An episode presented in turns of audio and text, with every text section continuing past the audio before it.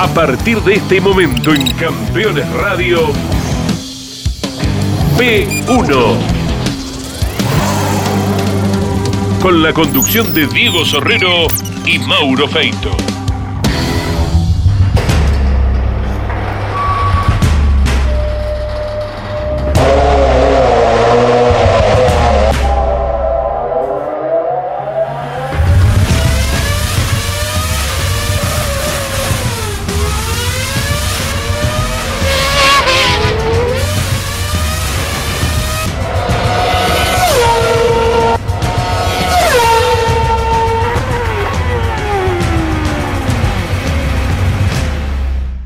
Amigos de P1, bienvenidos. Cuarta parte de la increíble historia de Heriberto Pronelo.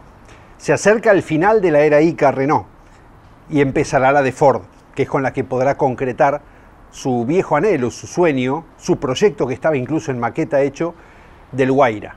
Ese Sport prototipo que tenía su similar de TC, el Halcón. Mucha gente no sabe distinguir todavía, de hecho, un Halcón de un Guaira y, y por qué motivo existía esta similitud entre un TC y un Sport prototipo y tendremos que hacer, lo vamos a hacer, una serie de programas en los que contemos cómo existió, cómo surgió el Sport prototipo y cómo se murió también. Alguna vez alguien, como el recordado Jorge Cupeire dijo, es culpa nuestra. Hicimos autos tan increíbles que no era posible sostener desde los costos. Pero ¿por qué en el 68 convivieron las dos categorías? ¿Por qué corría un auto de una liebre, podía correr la liebre 3 en Sport prototipo y también en turismo carretera. Porque de hecho el Halcón y el Guaira eran el mismo auto con una pequeña diferencia en el chasis, pero exteriormente no se veían las, las diferencias porque eran justamente de chasis y nada más. Algún día lo vamos a contar porque realmente vale la pena. Pero bueno, entramos en materia con lo que ocurría a finales del 67. Renault ICA todavía decidía retirarse de las carreras, da una conferencia de prensa, divide los departamentos fuera de la fábrica, pone a Berta con la gestión deportiva, a Pronero con la construcción de las liebres que todavía tenían encargadas. Había liebre 2, había liebre 1 y habría que inventar la liebre 1 y medio y es parte de la riquísima historia que contaremos en el día de hoy. Después llegará la liebre 3, el contrato con Ford y la llegada finalmente de Pronelo con el Guaira, con Reutemann y Pasqualini a ese debut en el Cabalén y la victoria apenas una carrera después en Rafaela. Bienvenidos a la cuarta parte de la vida de Heriberto Pronelo.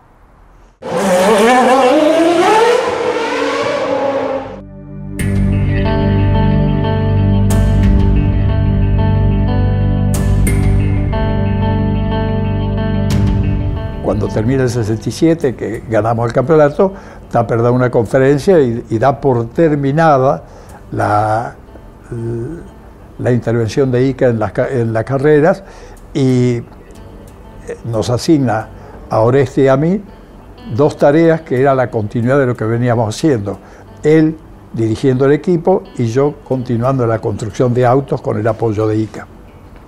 Habían quedado en proceso una cantidad importante de esos autos y, y como a mí me, me asignan continuar construyendo esos autos y ahora este mantener, mantener corriendo el equipo, eh, me dicen que yo me tengo que, me dicen que yo tengo un plazo de solamente tres días para retirar los autos de fábrica. Eh, y yo digo, sí, pero eh, eso es un monto de, de, recursos, de dinero que no tengo. Y, allí Jorge Tapper, que era el encargado de toda esa de toda eh, esa disolución del equipo de competición. Estamos hablando de fin del 67 y enero del 68. Me dice, bueno, cuando usted haya vendido y cobrado el último de esos autos, me viene a ver y arreglamos. Y al tiempo, cuando vendí el último de esos autos, lo fui a ver a, a Jorge y y, para pagarle la cuenta. Y entre tanto yo había venido guardando para eso. Bueno, y cuando me dijo la cifra, no me acuerdo, era algo que como que fuera, bueno, es mil pesos. Entonces yo lo miré, miré como diciendo, es un precio increíblemente, eh, es ridículo el precio. Sí, pero ese es el precio. Eh, y ¿Cuántos autos fueron? Fueron veintipico de autos. Eh, bueno, entonces me debes veintipico mil pesos. Yo en ese momento tenía el taller de Villa María, pero como el taller de Villa María no alcanzaba para tanta demanda de trabajo, eh, yo tenía contratado un, un taller en Córdoba eh, a un señor Guerino.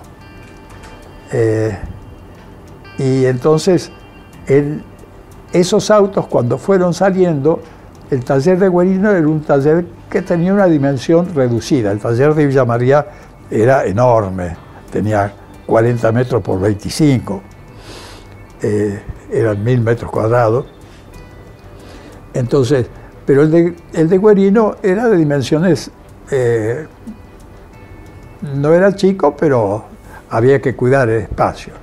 Y como los autos eran tantos, esto es una cosa interesante, como los autos eran tantos, le sacábamos las ruedas y los poníamos verticales contra una pared y después el otro contra ese y después el otro contra ese. Y hacíamos una, un apilado de autos verticales. Por supuesto, se abollaba un poco el techo eh, y la cola, ni te cuento cómo quedaba, de, tener todo el peso del auto apoyado en la cola, con motor y todo, ¿no? Eh, nosotros pensando que hacíamos liebre, entonces ¿qué me importa que se, que se abolle la cola? Si no la voy a utilizar, voy a cortar esa parte, ¿no es? ¿Qué me importa lo que le pase al techo si ese techo no va más? ¿Mm? ¿Y qué pasó después? Es interesantísimo esto, la psicología humana. Empezamos a ofertar, ganamos el gran, el gran premio, teníamos la tranquilidad de que íbamos a vender la cantidad de liebre que quisiéramos, porque imaginábamos que todo el mundo quería correr con una liebre. Pero imaginábamos mal, imaginaba mal. Y empecé a ver que no vendía liebres 2. Y un día voy a Corsa de visita y les cuento que no podía vender liebres, eh, liebres 2. Entonces me acuerdo que César Sorkin me dice, pero Heriberto me extraña que no te des cuenta por qué no puedes vender Liebres 2. ¿Quién va a comprar Liebres 2 no estando en Córdoba atendido por Oresti y por vos? Como es el caso de Copelo, como es el caso de Gradasi. Ellos saben que a igualdad de auto, Copelo y Gradasi les van a ganar siempre todas las carreras. Entonces, nadie, nadie quiere esa comparación que es cruel, inevitable, y, y, por supuesto no te van a comprar algo que sea la ruina, porque la gente del turismo de carretera, un corredor como Malnati o como tantos otros, depende de la buena voluntad y del apoyo que reciba en su pueblo para que eso le permita estar corriendo. Si hasta ahora esa gente que no le ha podido ganar a, Copelo o a Gradasi, tiene como razón que no tiene los medios que tienen Copelo y Gradasi, y eso eh, hace que todo esté bien. Pero si ellos tienen el mismo auto que Copelo y que Gradasi, no tienen más justificativos para no estar peleando lado a lado con ellos. Ahora, la gente que los va a juzgar no conoce el panorama como lo conocen ellos. Y ellos saben que les van a faltar cosas que son difíciles de, explicar. Por ejemplo, que, tanto Gradasi como Copelo lo van a tener a vos y a Oreste siempre al lado, siempre cerca. Eh, y ellos no van a tener esa, posibilidad. Eh, así que por eso no te la compran y es natural que no te la compren. Vos tenés que hacer alguna cosa que ande tan bien como la liebre 2, pero que no parezca una liebre 2. a ver, a ver.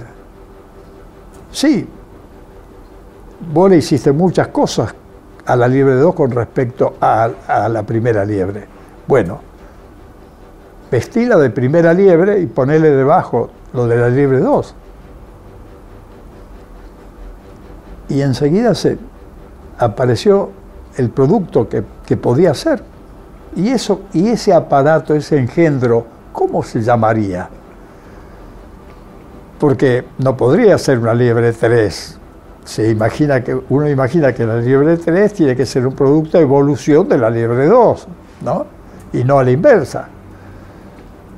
Y, y ahí Sorkin de nuevo me dice, y hace como los aviones, ponele un liebre 1 y medio, porque es una evolución de la 1, no, no una involución de la 3, de la 2.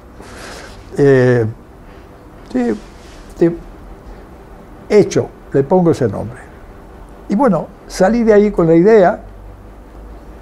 Antes de volverme a Villa María, empecé a ofertar en 0,5 la liebre uno y medio y vendí varias, vendí varias.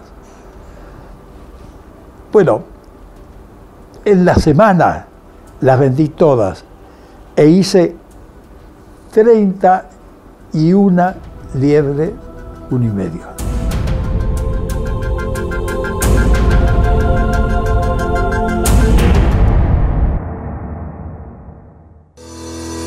Estás buscando un repuesto original o alternativo para tu vehículo importado, CBM Auto.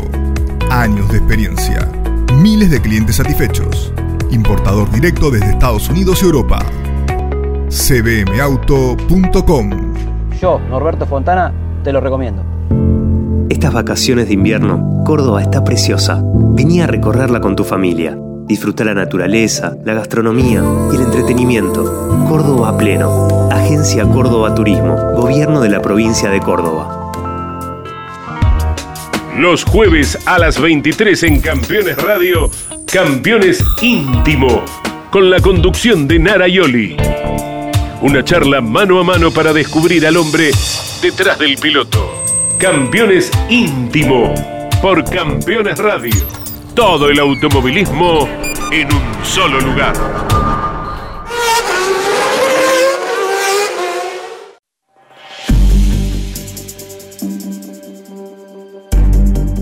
La liebre uno y medio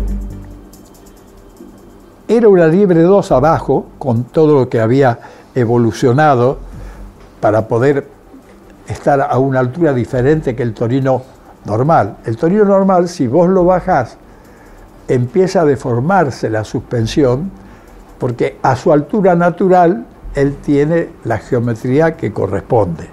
Pero si vos lo bajás, esa geometría se deforma, se deteriora, se, se echa a perder. Bueno, la liebre 2, como fue hecha con ese apuro de dos meses, y en función de que no tenía tiempo después para probarla, porque a veces la más maravillosa idea termina siendo un mal negocio, porque no hay tiempo de ponerla a punto. Y acá iba a pasar eso, el auto se terminaba y, y prácticamente tenía que ir a la pista. Entonces lo que decidí hacer fue trasladar el sistema de, de suspensión del, del, Torino original, trasladarla 100 milímetros en el sentido de bajar el auto, dejando los puntos tal cual fueran. Eh, la operación no resultó tan simple porque, por ejemplo, en el diferencial, a los brazos de la B, solo podíamos bajar los 50 milímetros, porque si no, ya agujeríamos la carcasa del diferencial. ¿Y qué hicimos entonces? Bajamos 50 milímetros del diferencial y subimos 50 milímetros en el auto, y, pero en, en cambio en los tensores longitudinales lo que hicimos fue bajar 100 milímetros los soportes que tiene el diferencial, una operación muy sencilla. Eh, y entonces ya quedó todo ese sistema bajado 100 milímetros. En realidad una operación muy sencilla, pero por sobre todo muy segura, porque seguíamos poniendo a punto el auto que ya conocíamos totalmente. Con el auto 100 milímetros trasladado de posición, eh, Bueno, y en la suspensión delantera todavía tuvimos que hacer menos cosas, eh, porque un solo tensor quedaba desacomodado y, y ese tensor estaba tomado sobre un chapón muy flexible que nos vino muy bien cambiarlo y formar y, hacerlo formar parte de la estructura. O sea que eh, en, la suspensión delantera las modificaciones que hicimos fueron eh, pocas, pero evidentemente le dimos justo en, lo que al auto le gustaba. Bueno, eh, para hacer un auto que no fuera, que no se pareciera a una Liebre 2 y que los, los librara a los compradores del compromiso de andar como quienes tenían la Liebre 2, que eran solamente muy poquitos, porque de Liebre 2 finalmente terminé haciendo solamente cuatro, eh, dos se quedó Oreste, una Gradasi y otra hice para Gastón Perkins, que esas dos últimas ya las hice en Villa María. Eh, bueno, la, liebre 1 y medio era por debajo todo una liebre 2, con todas las transformaciones de la suspensión de una liebre 2. Y por arriba una trompa que fue la, liebre, la de la primera liebre, y con algunas modificaciones del aprendizaje que uno siempre hace con el correr de los modelos de auto, y, todo lo demás igual, es decir, eh, el capo de plástico, los, mismos tanques, etcétera, etcétera. Lo importante es que se veía diferente, por supuesto pesaba algunos kilos más, ¿no es cierto? Pero fue un auto que anduvo muy bien, que, eh, y fíjate, los dos accidentes graves que yo tuve, claro, fue el auto que en mayor cantidad fabriqué también, eso te da posibilidad de que, de que los accidentes ocurran por allí, pero los únicos dos accidentes graves que yo tuve en todos los autos que construí, que son alrededor de 80, eh, fueron con liebre uno y medio. Eh, uno, uno fue de un auto de Cupeiro que, que le había facilitado aquí, un muchacho en el que en el que Jorge tenía una fe terrible, eh, era un muchacho con unas condiciones fenomenales. Bueno, un día terrible, con lluvia, se toca con otro auto y, y se golpea a muy alta velocidad. Y la otra, un señor que tenía una línea de colectivos y que él pensaba que era buena alternativa hacerse corredor de auto. Entonces viene y me compra un auto en cuotas. Yo vendía las liebres hasta 24 meses. Eran épocas de estabilidad del país. Y ya tenía una línea de producción, necesitaba, necesitaba mantenerla andando. Eh, y el hombre me compra el auto, cuando lo viene a retirar, nos vamos a probarla y salgo por el camino que va a Río Cuarto y hay una famosa curva donde, donde corredores famosos se han golpeado. Nacif Estefano estuvo internado en Villa María antes que yo participara en, estas competiciones. Estuvo internado en Villa María porque se pegó ahí una piña muy fuerte con un Alfa Romeo. Son dos curvas, las curvas de Sanabria, son una S eh, muy difícil porque va variando continuamente de radio y es sumamente engañosa. La cuestión es que voy hasta ese lugar que queda a, bastantes kilómetros de Villa María para que el hombre eh, supiera cómo era todo lo del auto. Pasamos la curva de Sanabria, a los 10 kilómetros, 15 kilómetros, paro, lo hago sentarse a él, nos saltamos y dimos vuelta. Cuando llega a la curva, yo le digo a ese señor Ramón, baja, baja de velocidad, baja y, dale y dale de golpearle la pierna. Y el hombre quería tomarla, quería demostrarme que él podía. Bueno, era cantado que no iba a poder porque venía pasado como por 20 kilómetros. Y dio la primera parte de una curva y en la siguiente siguió de largo. Con la suerte de que el camino está levantado sobre los campos, un metro veinte, un metro cincuenta, y pasó por sobre, sobre el alambrado que había al costado, ni lo tocó. Y salió derecha y aterrizamos con las cuatro ruedas y no nos pasó nada. Fuimos una cantidad de metros, claro, nos ayudó también el camino blando, se enterró bastante y frenó casi naturalmente. Enfrente de todo eso había un, bar y había una cantidad de parroquianos que se arrimaron a ayudar, empujaron, empujaron y nos la volvieron a poner en la ruta. Así llegaba a Villa María y el señor Más Ramón se llevó su liebre una y media. Y el hombre se estuvo entrenando con el auto hasta que pensó que estaba maduro para ir a la primera carrera. Fue a Pajas Blanca, cargó hasta 130,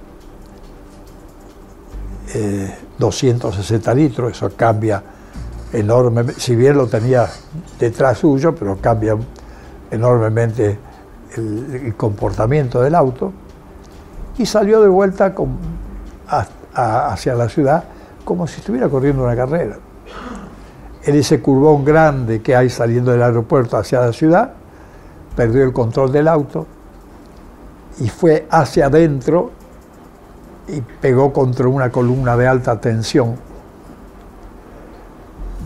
¿Cómo ha sido el golpe que el auto se partió en dos y la columna se, se cayó y le cayeron los cables encima? Eh, y no quedó nada, no quedó nada. Me llamaron a reconocerlo, era un bulto. No quedó nada. Yo tuve un contador. En realidad a mí me fue bien, pero yo siempre hablo en plural porque yo tuve un ejército de gente extraordinaria que, que me puso todo lo que tenía para que las cosas fueran como, como terminaron yendo. Y tenía un contador Cibadón, que era empleado del Banco Córdoba, y mira cómo habrá sido de bueno que llegó a ser gerente general del banco. Y me, me llamas eh, Cibadón y me dice, Henry, las cosas nos están yendo bien. Los documentos tenía una cantidad para perdonar los documentos. Eh, y, le digo, sí, tenés razón, vamos a hacer eso. Así que vino el padre de la mujer de Marramón, el suegro, el hombre tenía una pequeña línea de ómnibus. Eh, se ve que este hombre había quedado a cargo de todo eso. Y bueno, los recibimos con, con Cibadón y los tipos venían a ver cómo arreglaban porque les preocupaba mucho la deuda. Lo recibimos y le dije, bueno, supongo que vienen por la deuda, sí. Bueno, en cuanto a ese tema lo vamos a hacer corta, no deben nada. Eh, y bueno, se fueron con la tristeza de haber perdido, pero por lo menos un problema menos para la familia.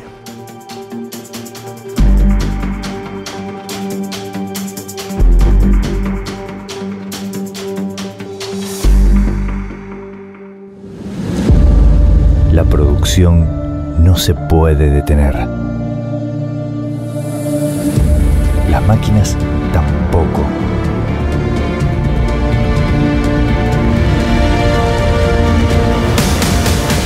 Urbi. Ingeniería Industrial. Aumenta la productividad y ganancias de tu taller con el equipo de alineación 5D Macking Parts. Obtener resultados en 90 segundos con la alineadora más rápida y precisa del mercado. Realizamos instalaciones en todo el país con técnicos profesionales y brindamos capacitación in situ para expertos o principiantes. Transforma tu taller a premium. Macking Parts. Campeones. La revista de automovilismo. Toda la actividad nacional e internacional con la información más completa y las mejores fotografías. Campeones. Conseguila en formato digital los lunes posteriores a cada fecha de turismo carretera o los martes en todos los kioscos del país. Todos los viernes en Campeones Radio. Fórmula 3 Radio. Un programa dedicado íntegramente a la información de la Fórmula 13 Metropolitana, la categoría de monopostos más importante del automovilismo en Argentina. Fórmula 3 Radio. Con la conducción de Andrés Galazo. Todos los viernes a las 15 en Campeones Radio.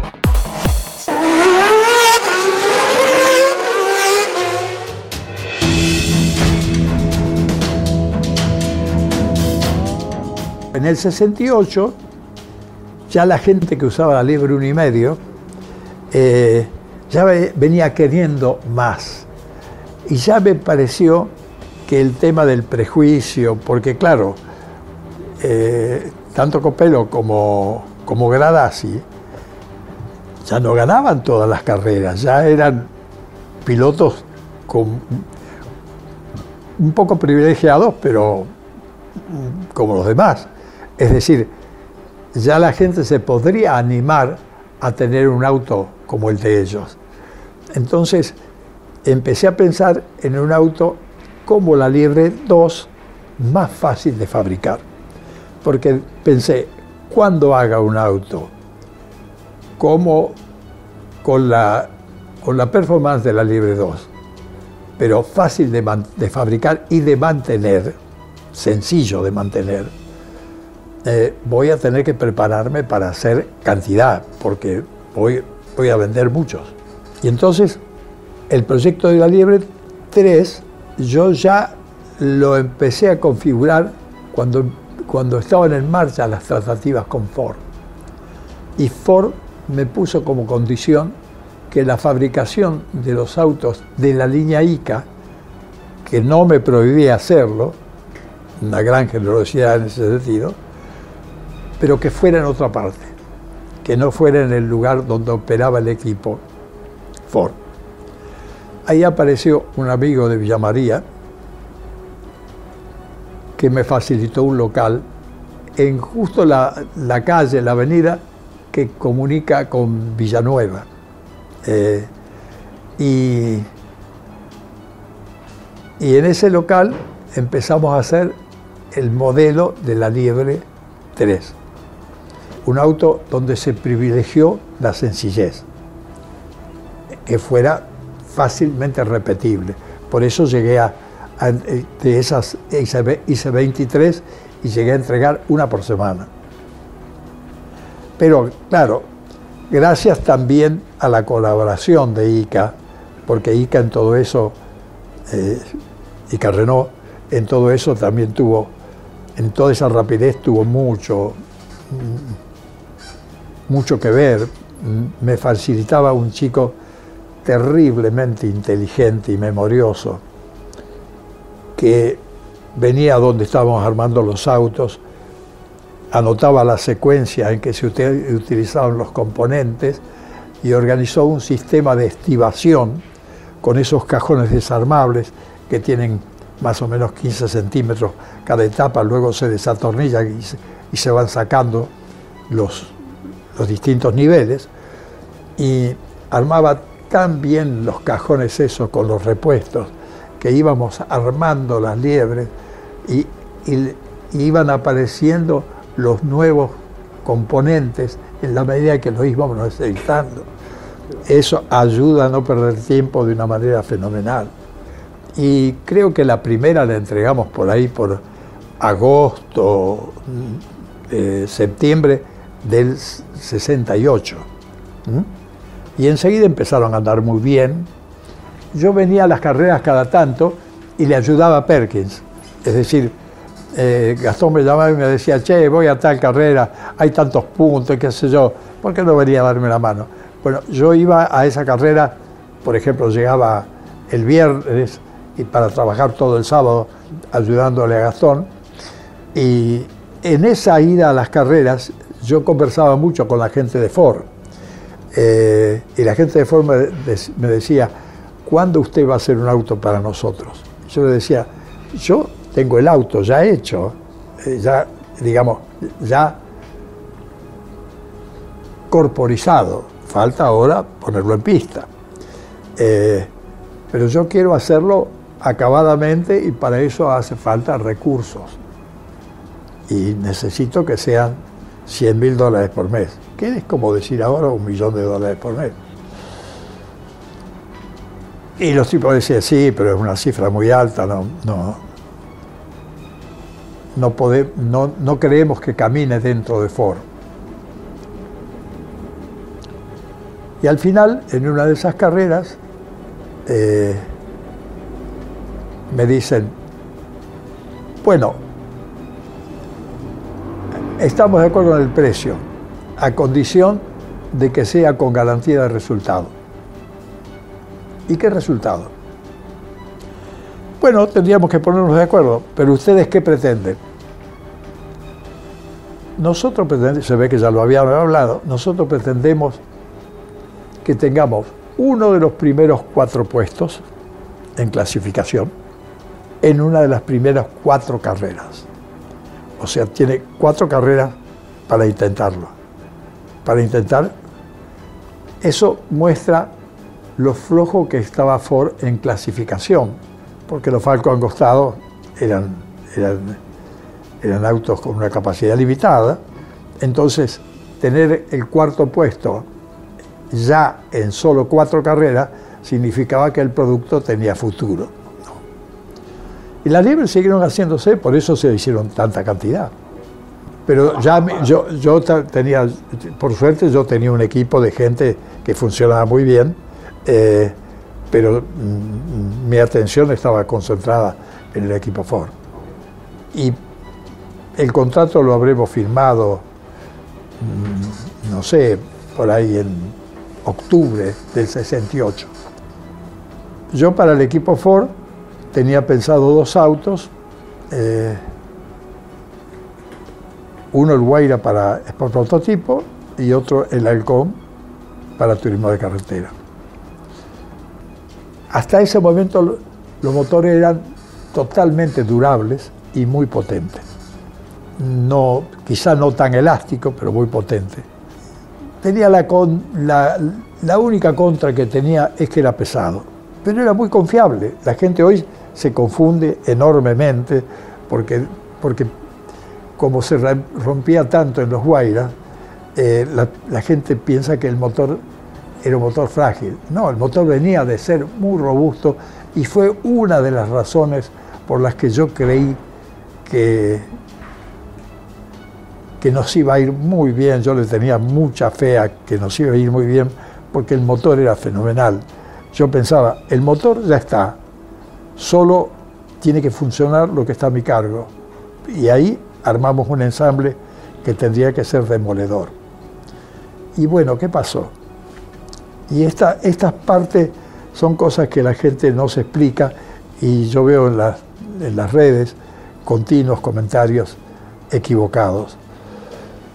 Eh, hicimos el auto en bastante rápido, y lo probamos bastante rápido. El Guaira fue un auto que nos desconcertó mucho.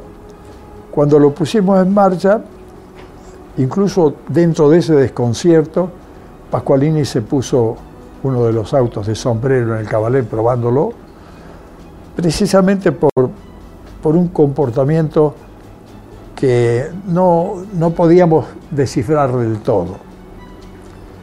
Y en realidad la primera la cosa más diferente que tenía el Guaira que no, que hacía que los pilotos se desconcertaran, era una aerodinámica muy diferente de los autos que habían manejado antes. Y tal vez el, motor y la forma de, comportamiento del motor contribuiría a eso, pero cuando se dieron cuenta, cuando, cuando probaron con otros autos y empezaron a, a resolver el tema, y era que soltaban el acelerador y el auto no tenía esa desaceleración a la que estaban acostumbrados y que ayuda mucho a posicionarse, porque eh, al soltar el acelerador y producir un descenso bien perceptible, eso es como determinar el momento justo de hacerlo, etcétera, etcétera, y es un poco un elemento orientativo para el piloto en la pista. Y estamos hablando de dos pilotos superlativos como Reutemann y Pasqualini. Yo digo que dos pilotos superlativos porque Pasqualini siempre hizo el mismo tiempo que Reutemann. Y finalmente los tenía que parar para evitar que sigan intentando bajarse eh, centésimas, eh, porque cada uno que entraba y, si lo dejaba salir, el otro le mejoraba y así sucesivamente. Y entonces tenía que pararlo, pero eh, digamos, la capacidad conductiva era tremendamente similar. Eh, bueno, y entonces estuvimos mucho probando y me acuerdo que en el Cabalén hacíamos un tiempo, no me acuerdo cuál era el tiempo, y de esto me he olvidado últimamente porque lo tenía claro, algo así como si fuera un minuto 17. Y ese tiempo era cuatro segundos más lento que el tiempo que tenía hecho Marinkovic en el año anterior. Entonces yo decía, pero ¿qué me pasó? De pronto desaprendí todo lo que sabía. Bueno, la cuestión es que vinimos a probar a Buenos Aires. Acá los tiempos fueron un poco más aproximados a los que era el récord del circuito, pero en ningún lugar nos pasó como con la liebre de ir y hacer el récord de una. Eh, y nos fuimos a la primera carrera en el Cabalén. Eran tiempos en que se empezaba a clasificar el día viernes y ya el viernes empezando, empezando a mezclarse y decidimos no tocar los autos, para que no hubiera otra variable en consideración, dejar a ver qué podían hacer con los autos como estaban. Eh, y ya el, viernes mismo empezaron a progresar y ya quedaron, digamos, a dos segundos, que era un montón, pero no tanto. Y el sábado fueron, fueron, fueron hasta que quedaron ahí y se, y se vino la carrera. Se vino la carrera y en la primera serie largan y a poquito de largar, Reu te manda en punta. Hasta que a los dos autos le pasa la misma cosa. Yo había diseñado los, los frenos, eran tiempos en que no se conseguían componer, o por lo menos no se conseguían con la facilidad que tenemos ahora, componentes como disco de freno y todas esas cosas. Casi todo había que hacérselo uno. Bueno, yo para ahorrar peso había hecho los discos de freno con una pestaña mm, que llegaba hasta la masa sin, sin la copa que generalmente usan, a veces integrada al propio freno, a veces de aluminio. Bueno, para ahorrar peso había hecho una figura continua que llegaba hasta los, hasta los bulones de la masa. Y la diferencia de temperatura que se produce entre la banda del disco y el resto de la pieza que permanece más fría, hizo que se cortaran los discos. Se cortaron y quedaron sueltos girando sin salirse, por supuesto, porque la rueda tienen elementos de los dos lados, pero quedaron sueltos. El auto absolutamente sin freno. Y Reutemann hace un gran trompo, con suerte no toca nada, pero un gran trompo en una curva de muy alta velocidad que había, que ahora la han eh, atenuado a la velocidad con unas modificaciones. Eh, y luego pasa a la punta eh, Pascualini. O sea que los dos autos estuvieron punteando. Y también le pasa a Pascualini la misma cosa, se le cortan los frenos. Bueno, la siguiente carrera era Rafaela, salir disparando, modificar los moldes, fundir los frenos y colocar los frenos nuevos. ¿Y qué le, hice, qué le hice a los frenos? Una pequeña ondulación, ida y vuelta, antes de llegar a los bulones, y ese, ese fuelle absorbía ese cambio de temperatura y nunca más se rompieron.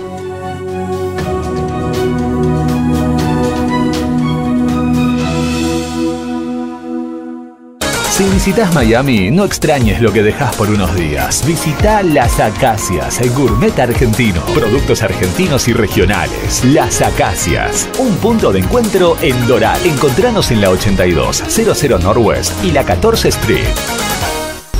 Si tu misión es mejorar la rentabilidad de tu flota de transporte pesado o tu maquinaria agrícola, VM Racing es tu aliado perfecto. Optimización de inyección electrónica, soluciones inteligentes al servicio de la potencia y el torque de tu motor.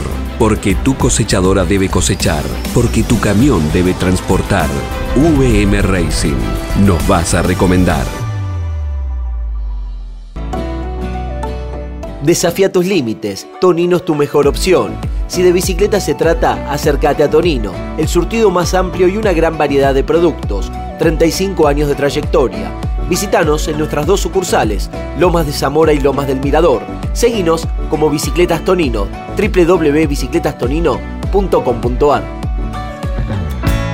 Terrus, una nueva concepción de vida.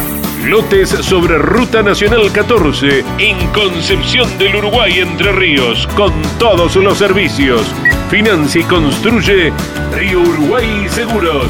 Para más información www.terrus.com.ar Editorial Campeones presenta Reutemann Eterno.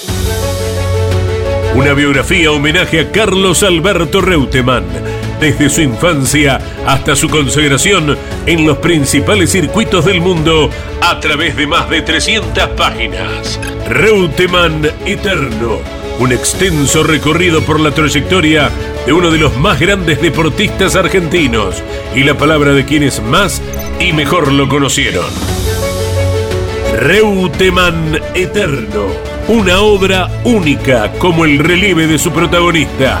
Adquirí edición limitada en campeones.com.ar haciendo clic en el banner de Reutemann Eterno. Comunicate con este programa. Deja tu mensaje de texto o voz al WhatsApp de Campeones Radio 11 44 75 00 00 Campeones Radio. Todo el automovilismo en un solo lugar.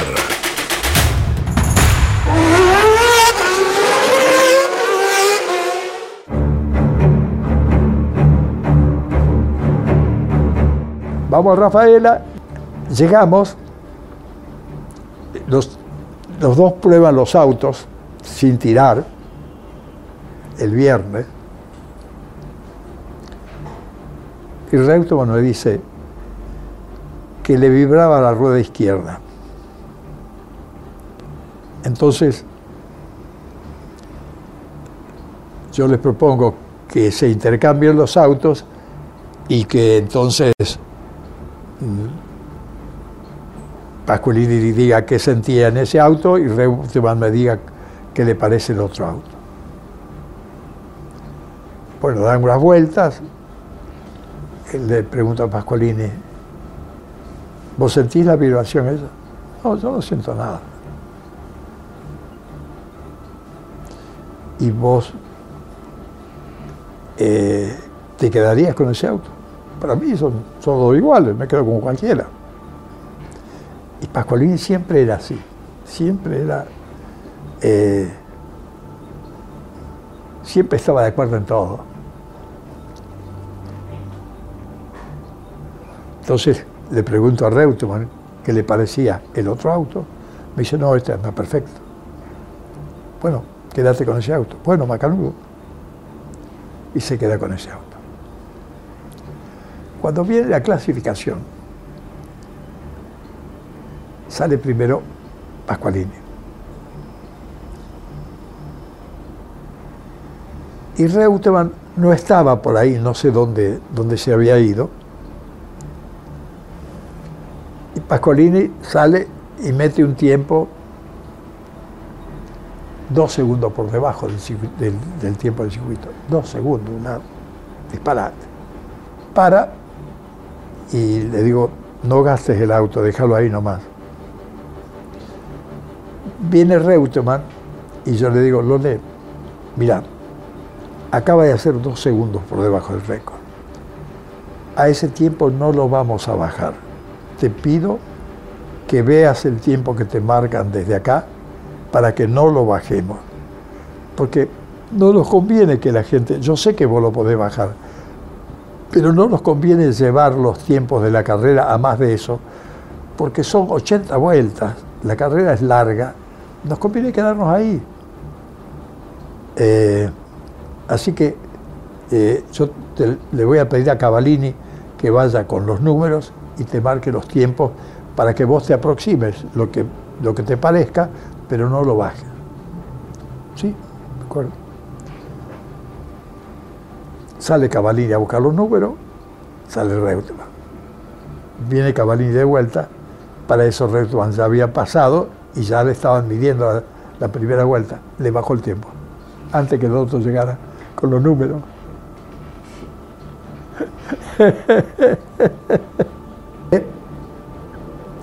y Pascualini lloraba. Lloraba porque quería salir. No me dejó salir. ¿Cuánto quiere que le baje? ¿Cuánto quiere que le baje? Eh, déjeme salir. El auto da. Pero ¿qué importa lo que dé el auto? Hay que ganar la carrera. Tenemos. Bueno, la cuestión es que después nos reunimos en el camión para ver qué se iba a hacer con los premios. Para la clasificación, el premio era un auto. Y para la carrera, el premio era muy fuerte. Plata. Plata.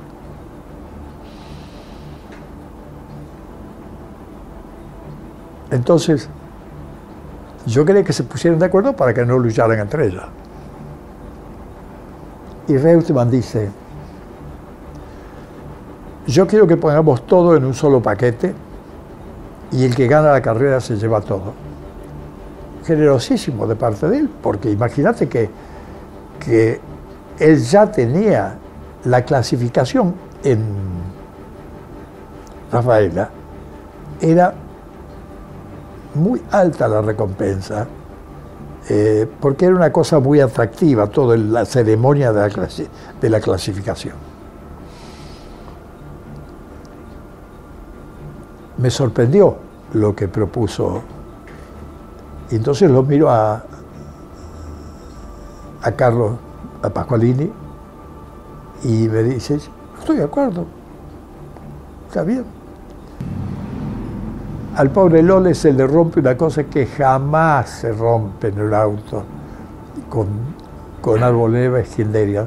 Se le corta la cabeza de la punta del árbol de leva y sale con el, con la, con el el piñón de la, corona de cadena que tiene eh, y queda ahí en la distribución. Eh, es cosa que nun- nunca nos ocurrió y yo creo que no le ocurrió a nadie. No sé qué puede haber pasado. Eh, la cuestión es que se le para el auto a, a Reutemann y gana Pascualín. Pero ahí ocurre una cosa que fue la razón por la que el Guaira no ganó nunca más. Y vos sabés el precio que pagué por esa por esa distracción. Ah.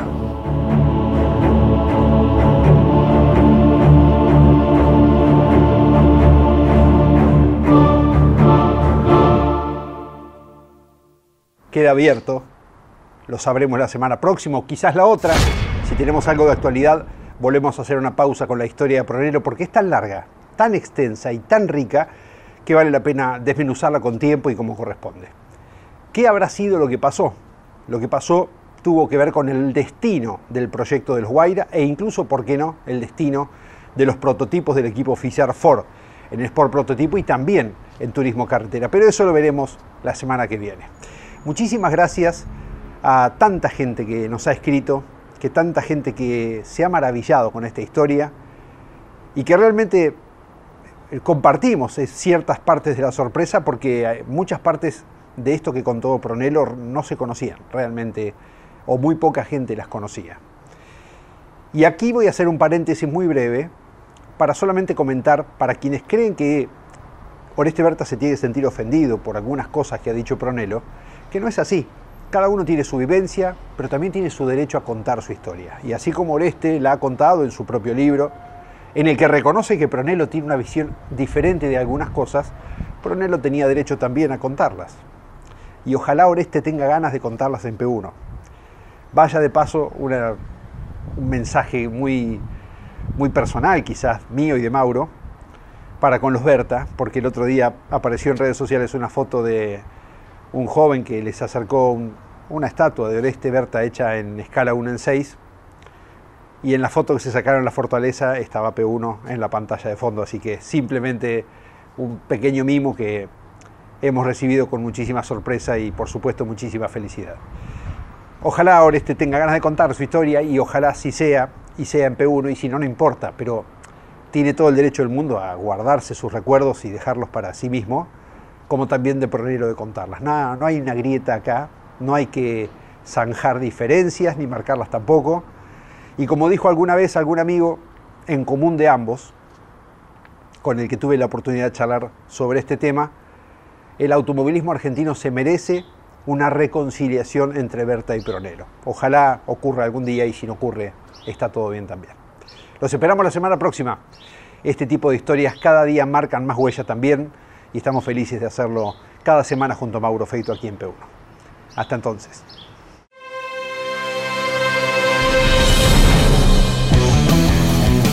Hasta aquí en Campeones Radio